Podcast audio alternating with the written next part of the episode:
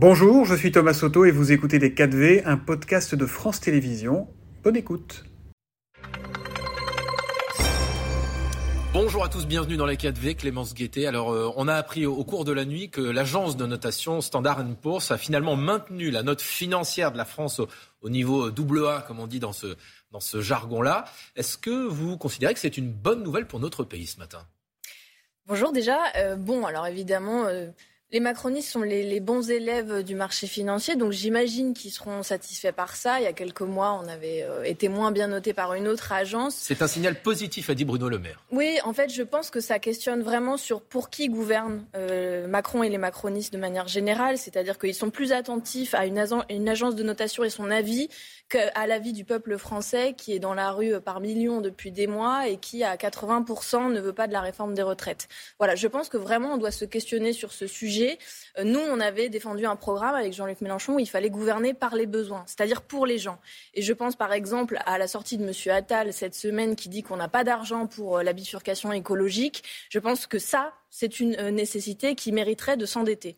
La dette écologique, euh, c'est la mort, c'est la survie, c'est cette planète dont on parle, alors que la dette financière, probablement, on ne la remboursera jamais. Donc je pense qu'il y a vraiment un problème philosophique sur qui écoute ce gouvernement. Pour vous, il faut dire, euh, si je veux dire, on n'en a rien à faire des agences de notation, faisons comme on a décidé ben, je pense qu'il faudrait que déjà ils aient une idée de ce qu'ils voudraient faire. Nous, on proposait 200 milliards pour la bifurcation. Pourquoi? Parce que l'ampleur de la tâche est énorme et qu'il faut investir.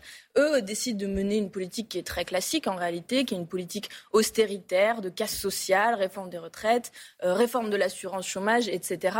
Et ils ne mettent pas d'argent sur la table pour euh, les sujets qui sont importants, c'est-à-dire le niveau de vie des gens et puis surtout, je vous dis, la bifurcation écologique. On va, on va sans doute en parler, mais euh, le niveau de sécheresse, l'urgence On avait un sommet euh, de lutte contre le plastique cette semaine. Voilà, ça me paraît être la question centrale. Alors Emmanuel Macron justement était dans le Gard hier, effectivement, euh, pour la mobilisation euh, contre les incendies au cours de l'été à venir. Il a promis davantage de moyens, que ce soit en termes de pompiers ou en termes de moyens aériens. Est-ce que ces promesses sont suffisantes? 3600 pompiers mobilisables.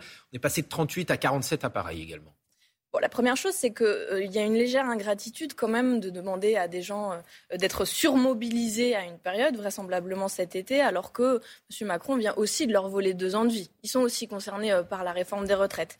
Et puis après, on a, nous, à l'Assemblée nationale, étudié une proposition de loi de lutte contre les incendies et les moyens ne sont pas sur la table. Parce que quand on parle de, de pompiers, évidemment, il faut du renfort pour les SDIS, les services de secours, mais il faut aussi des moyens pour l'ONF. En réalité, la politique forestière. Oui, l'Office national La politique forestière de, ce pays ne va pas. On fait des monocultures de résineux et des coupes rases. C'est ça principalement les causes des incendies. Donc il faudrait revoir la chose. Et puis par ailleurs, quand on parle de sécheresse, je rappelle que 26 départements de ce pays sont déjà en alerte sécheresse. On a battu des records de chaleur. Il y a des communes qui déjà s'organisent pour la question de l'eau potable. Donc on est dans une situation très compliquée qui implique de revoir le modèle.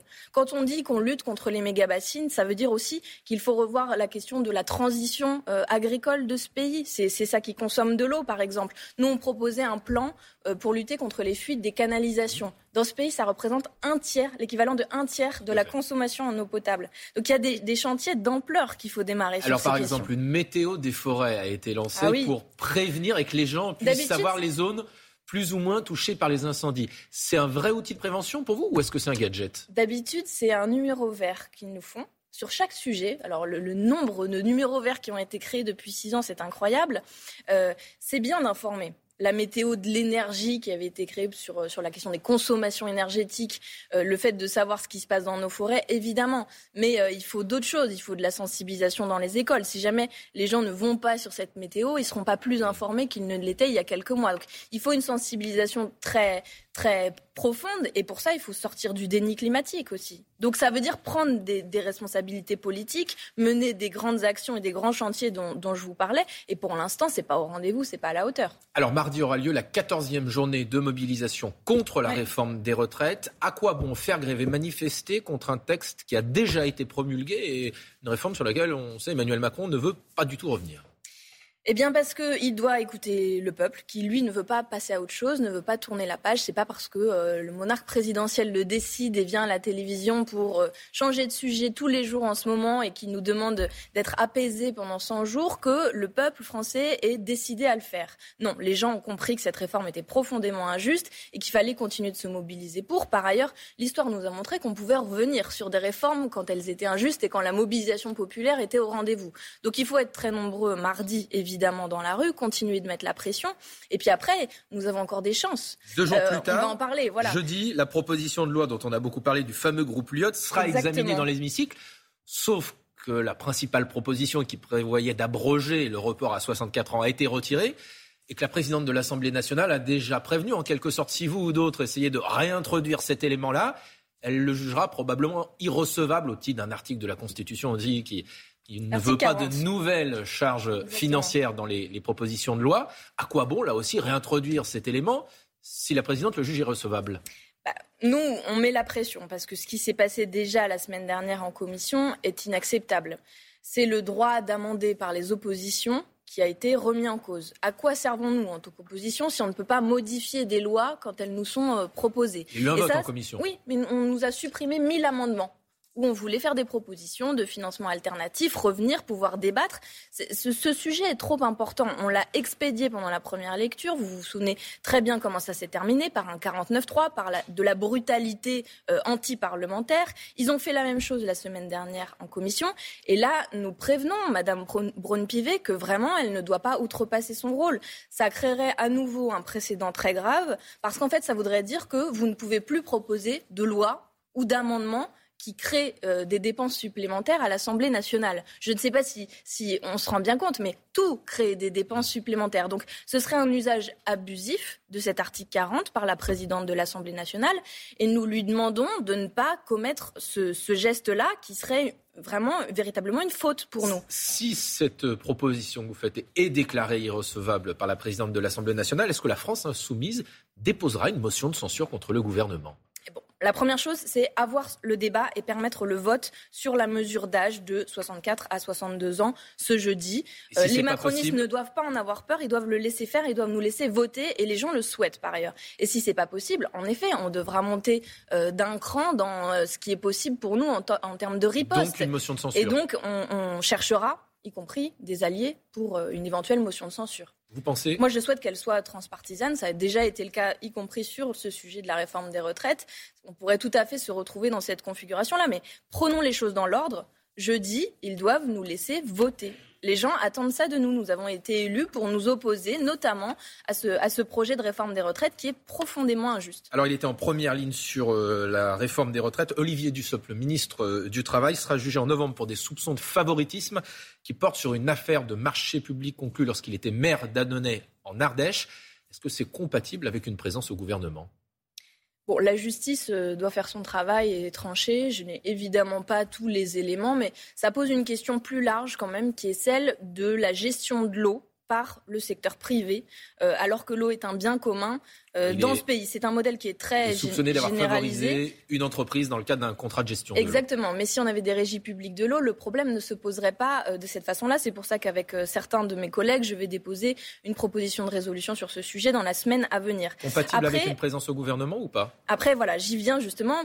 Ce qui me gêne chez M. Dussopt, hors de ces affaires, qui, encore une fois, sont le symptôme du fait de gouverner au profit de quelques-uns et pas au profit de l'intérêt général. Ça, c'est évidemment fondamental, mais c'est tout autant son attitude sur la question de la réforme des retraites, où il a accumulé des mensonges, y compris dans l'hémicycle, où nous, on apprenait euh, véritablement ce qui allait se passer pour ces fameux 1200 euros, pour les mesures d'âge, est-ce que vous allez travailler de 43 ou 44 ans, pour les carrières des femmes? Nous, on apprenait tout ça, euh, notamment grâce au rôle des médias, en, regardant la télévision, parce que sinon, dans l'hémicycle, nous était servi tout un tas de bobards dans tous les sens, et notamment par le principal euh, intéressé, M. Dussopt, qui, qui défendait cette réforme son départ du gouvernement.